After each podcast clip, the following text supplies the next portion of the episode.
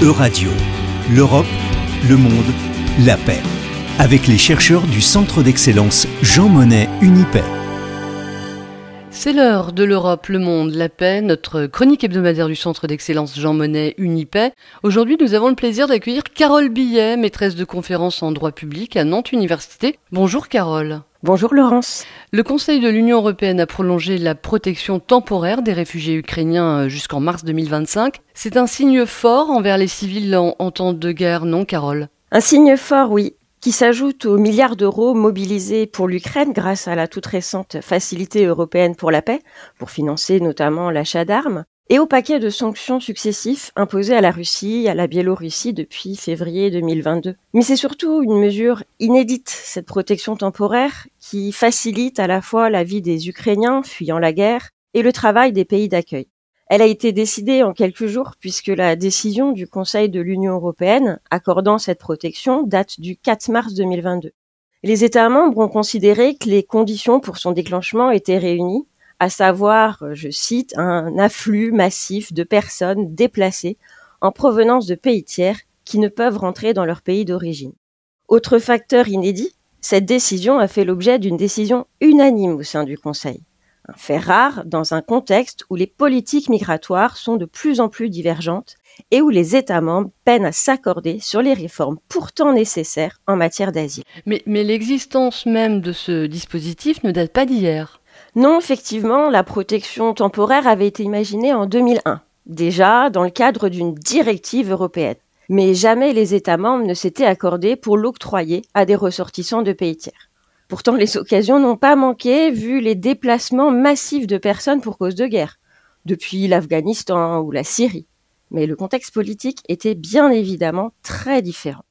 Pour les Ukrainiens bénéficiaires de la protection temporaire, ce statut implique donc qu'ils sont protégés sur le territoire de l'Union, et ce de façon automatique, donc sans étude de leur situation personnelle et sans avoir à passer par la longue procédure d'asile. Ils bénéficient d'un droit de séjour et d'autres droits visant à faciliter ce séjour dans la société tels que le droit de travailler.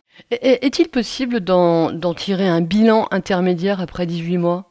Alors, en février de cette année, la Commission avançait déjà quelques chiffres. Environ 4 millions de personnes se sont enregistrées en tant que bénéficiaires de la protection temporaire. Plus d'un million de bénéficiaires ont un emploi, plus de 700 000 enfants ont été scolarisés. C'est un bilan de ce point de vue tout à fait remarquable. Mais je sens qu'il y, a, quand même un mais qui va arriver quelque part. oui, il y a une grande difficulté inhérente à la mesure. Comme son nom l'indique, cette protection est temporaire. Justement, le dispositif était prévu pour une durée de deux ans. Alors la récente décision du Conseil vient la proroger pour une troisième année. Mais cela reste un statut provisoire pour ces personnes.